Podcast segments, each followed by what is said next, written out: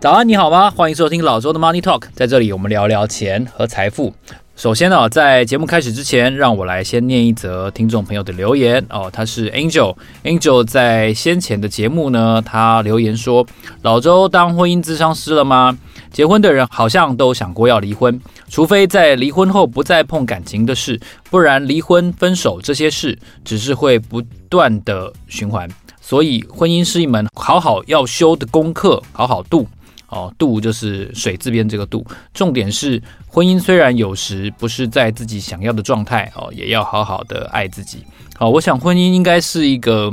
经常都不在自己想要的状态吧。好，这就是婚姻嘛。哈，所以我想，嗯，Angel 说的话我非常同意。好，非常谢谢 Angel 的留言。好，在现在这个时期呢，也就是二零二三年的第二季，我想陆陆续续也看到许多的。大公司开始出他们的财报哦，包括像 Apple 在五月五号的时候发了他们二零二三年的第二季的财报，所以我们开始接触到更多关于这一次受到升息影响的实际公司的一些状况。当然，还有更多的是股东会。哦，我今天想要跟大家分享的是 JP Morgan CEO Jamie Dimon 他二零二三年度给股东的信。哦，我会注意到 Jamie Dimon 给股东的信呢，是因为有一次在查资料的时候，哦，发现 Jamie Dimon 写的给股东的信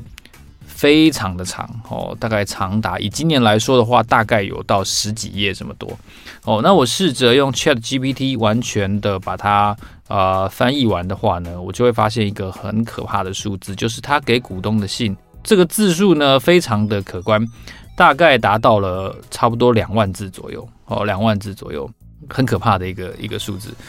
因为我印象中，台湾有非常多的 CEO 或者说董事长，他给股东的信是一页 A 四就解决了，哦，一页 A 四甚至不到，哦，一页 A 四而且他那个一开始。哦，尊敬的股东们，那个字体可能是两倍大、四倍大的哦。接下来那个正文就是比较小的字体，所以它实际上大概出来的、写出来的给股东的信，大概以台湾我我看到的许多的公司，我不知道为什么他们有一个惯性，就是想要在一页以内把所有的事情说完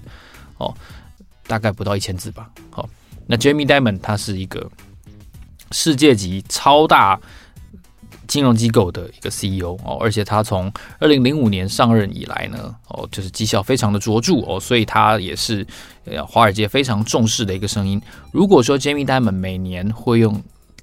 这差不多一万八千字到两万字这样子的规模来跟你陈述哦，JP Morgan 他过去这一整年碰到的问题、机会跟挑战的话，那我真的不觉得哦，这这个写少少的就可以把你的近况交代掉，因为。一家这么大的公司的 CEO，他愿意每年，当然你也可以说，你也可以说，哦，这不是他写的啊，没有错，我相信大部分都不是他写的，但是冠上他的名字，他有没有看过整文整篇文章呢？应该是有嘛，对不对？好，所以，所以整个流程，我觉得 Jamie Dimon 是很有诚意的，在跟你介绍哦，美国的金融业这一行，还有他们眼前碰到的一些困境啊，或者说机会挑战，所以在联总会。大幅的升息哦，十七码之后，我觉得看看一个呃顶尖 CEO 是怎么看市场的这件事情是非常的重要。我刚才先提到了 Jamie Dimon 这个人哦，其实 Jamie Dimon 是呃巴菲特非常重视的一个金融界的呃可以说是同行吧哦，因为他的绩效也同样是非常的卓著，所以巴菲特曾经说啊，如果 Jamie Dimon 需要更多薪水的话，欢迎他到哦，欢迎他到。到波克下去上班，他会给他更高的薪水，所以你就知道说，其实呃，巴菲特对他是高度的推崇，而且这个亚马逊哦、波克夏跟摩根大通三方面呢，其实在前几年曾经有过一次呃。非常让人注意的一个合作哦，就是说他们三方曾经合作过一家公司，叫做 Haven。Haven 是希望能够提供更便宜、更优质的医疗保健服务的公司哦。你不觉得这个股东非常的梦幻吗？贝佐斯加巴菲特加上 Jamie Dimon 哦，但但是这这个黑本其实推动了大概几年之后，其实是无疾而终的哦，其实是不成功的哦。那你也看得出来说，能够跟这个亚马逊的贝佐斯，然后跟股神巴菲特齐名哦，Jamie Dimon 他显然是华尔街非常非常重要的一号人物，这也是为什么选择啊、翻译他二零二三年度的年报的一个核心的原因。那因为他的年报总共的数字非常的长，而且它篇幅很大，所以我摘录了其中几个我觉得最重要的观点哦，跟大家来分享，大概有四五个观点。好，首先第一个观点呢，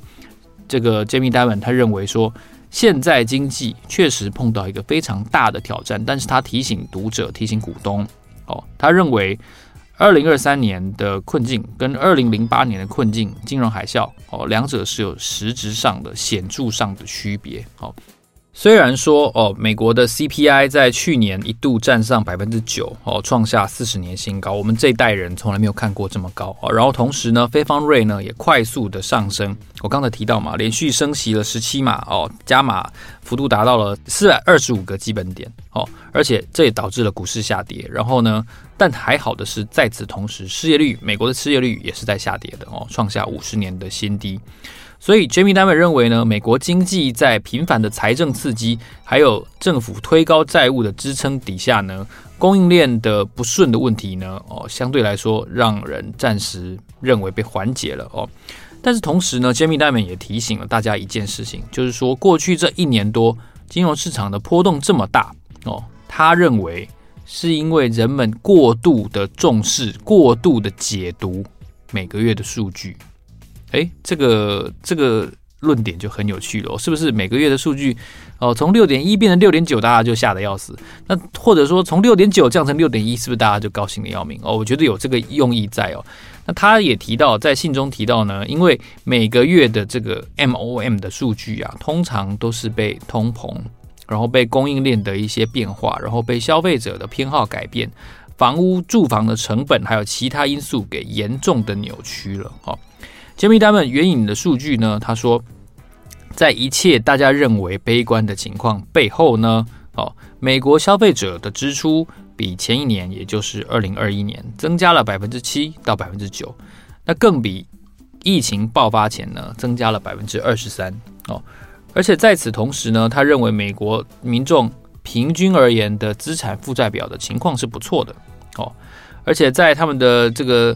账户里面呢，总共还有一兆两千亿美元的这个余额的现金哦，这个数字是比疫情前是增加的哦。那相对于信用卡债务来说的话，并没有增加这么多哦。而且在此同时呢，美国的失业率并不高，那工资呢也非常的紧俏哦，很多企业都在加薪留人，特别是在那些蓝领的重度劳动的这些工作哦。所以呢，经历了十年的房价上涨。股价上涨之后呢，虽然现在美国经济隐隐有一种要衰退的感觉，但其实相对于二零零八年那一次很严重的金融危机，其实整体来说，消费者的财务状况是好很多的哦。而且呢，再怎么说，疫情终究哦，五月十一号美国就要结束紧急状态了，疫情紧急状态正式的算是挥别了这个疫情，所以供应链也正在恢复哦。信贷的损失到目前为止并不高。我们看到了金融体系跟经济当中的一些脆弱的地方，但是 Jamie Dimon 要大家知道，零八年的情况跟现在完全不一样，现在显然是好多了。好，这是他提醒大家的一个重点，就是不要任意的类比，然后呢，不要任意的过度的重视哦一个单月的数据哦，毕竟以长期的观点来说哦，其实。长跨度的，也就是说，可能半年、一年这样子的数据解读起来是比较有意义的哦。不要过分的重视太短期的数据。好，这是第一个观点。第二个观点呢，Jamie Dimon 再次提醒大家，他认为利率是一个非常非常重大的变数，但是金融市场或者说总体经济还没有对它变化剧烈的程度做好相当的准备。我们都知道，联准会在升息的同时呢。哦，他也在处理美国先前的量化宽松的情况，所以 Jamie Dimon 就提醒大家哦，现在我们看到的量化紧缩，其实是经历了十多年的量化宽松之后出现的对应的措施哦。诚如他刚才提到说，人们太重视每个月的经济数据这件事情，他认为呢，市场太关注短期的利率，而这是联准会可以。大力影响的。实际上，长期的利率高低，还有流动性的多寡呢，是联准会没有办法一手操控的哦。这跟全世界的资金的供需，还有跟全世界的市场投资人的情绪有比较大的关系哦。所以，我们现在看到，其实不只是联准会在进行量化紧缩，其实全球的中央银行哦，杰米·丹们说都在出售各种的证券，而不是购买哦。但是呢，光是美国就需要卖掉两兆美元的证券，那这个金额必须要从市场当中回收。他认为这是一个全球性的现象。哦，他在年报当中提到呢，哦，钱的方向跟钱流动的速度和以往几年相比，已经有了显著的变化。Jamie Dimon 强调，银行将会在他说的是各家银行哦，普遍来说不分大小哦，各家银行。将在竞争资金上啊有很大程度的行动，不只是银行跟银行之间要竞争资金流入哦，就好像 SVB 倒掉了之后，可能其他的大银行要去吸收它的存款这样子。他说，不只是相互之间银行要彼此较量，银行还要跟货币市场基金竞争，还要跟其他投资标的竞争，然后呢，同时银行还要跟联准会竞争哦。为什么？因为联准会决定。他是庄家嘛？哦，他决定升息的多寡。那实际上，其他的金融机构都是相对应哦，等于是被管理的的对象之一。所以呢，Jamie Dimon 提到，从二零二二年的四月到现在，货币市场基金哦总资产规模已经增加了多达六千五百亿美元，六千五百亿这么多哦。其中相当大的一部分呢是流向了联准会的逆回购哦，等于就是从银行体系中收回了存款。哦，所以虽然联准会的资产负债表呢减少了大概五千五百亿美元，但是因为这个资金流向的关系呢，银行总存款已经减少了一兆美元哦，其中大部分是没有存款保险的存款哦。我可我在之前的节目当中有提到嘛，美国的存款保险是一个人二十五万美元。哦，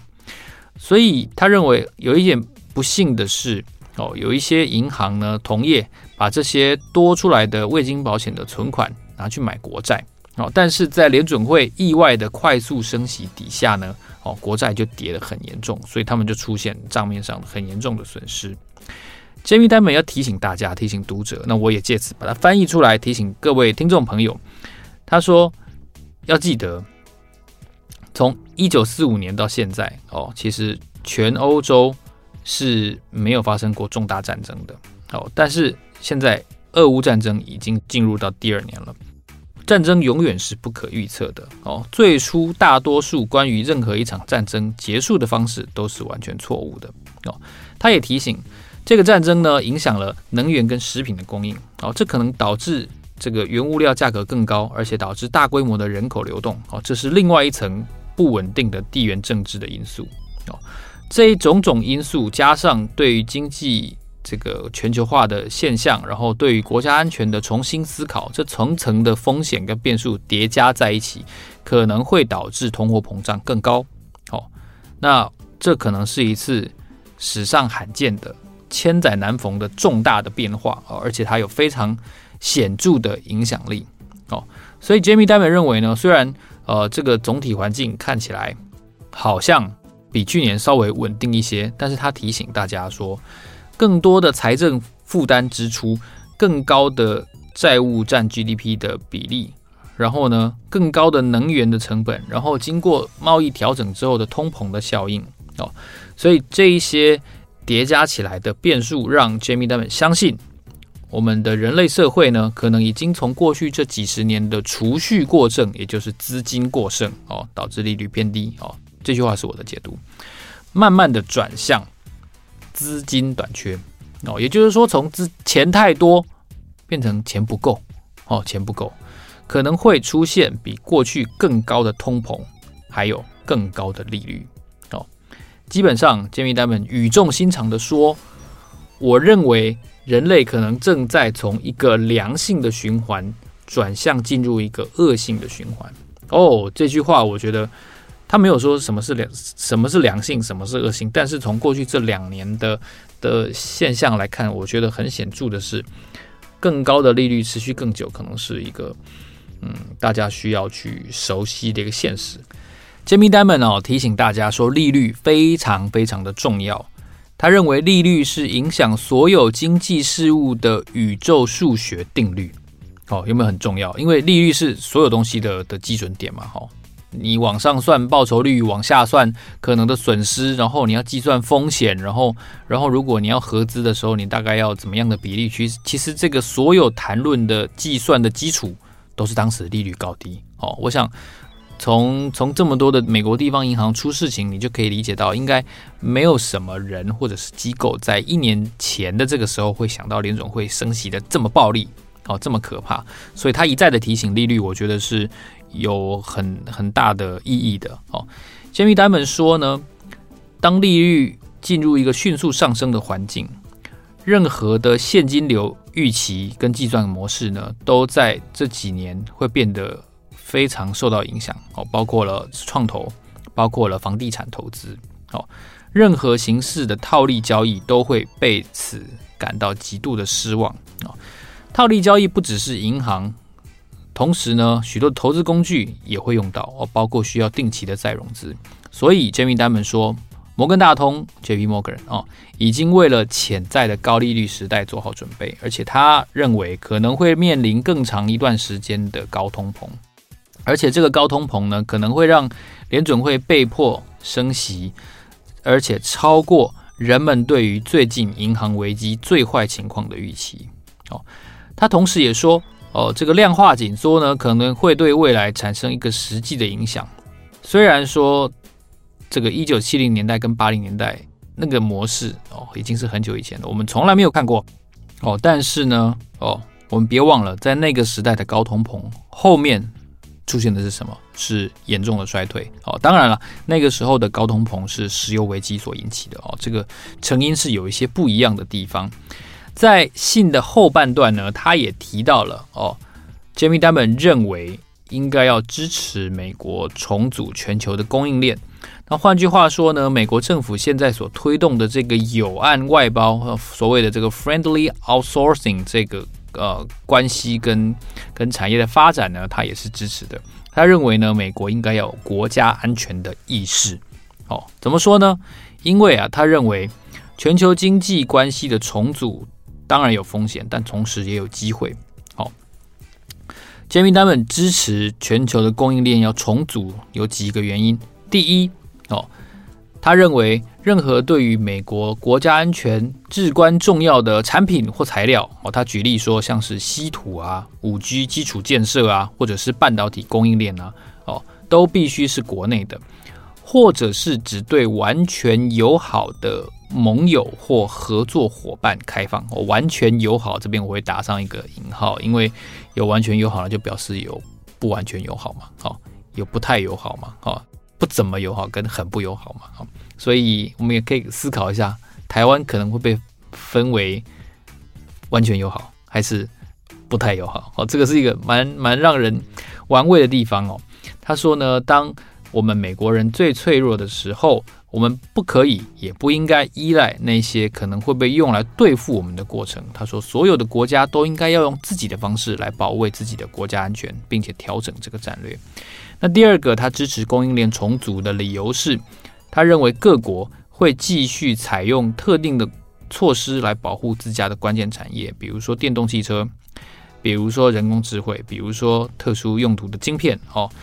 这一些产业看似跟国家安全没有直接的关系，但是对于长期的竞争力也是非常重要的哦。所以这个是他支持美国重组全球供应链的一个呃观点。那第三个呢，他认为。很多公司其实要多元化，呃，客户或者说多元化来源，或者说多元化生产地，只是为了要更有弹性。哦，这是 Jamie Dimon 支持呃美国重组全球供应链的三大的原因。但我其实我今天想要跟大家推荐，嗯、呃，这一篇长达一万八千字的年报，有一个很重要很重要的原因。他在信的几乎到最后的地方呢，Jamie Dimon 说。啊，这以下是他的原文哦。他说：“当一个人太长时间在花花在谈论风险的时候呢，这种言谈一定会影响你的主观判断。哦，展望未来，积极的因素仍然非常的巨大。不管未来发生什么事，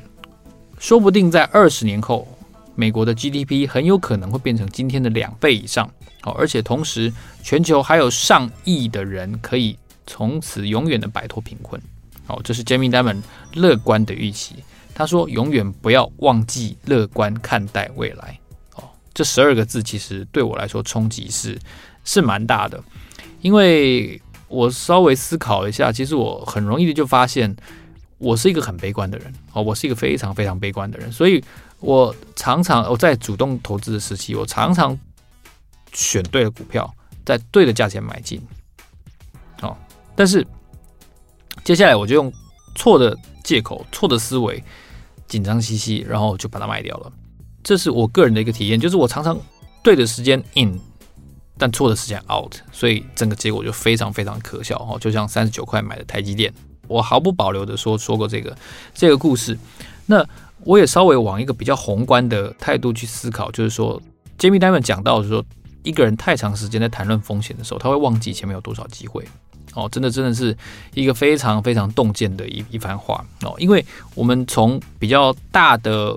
的角度去看的话，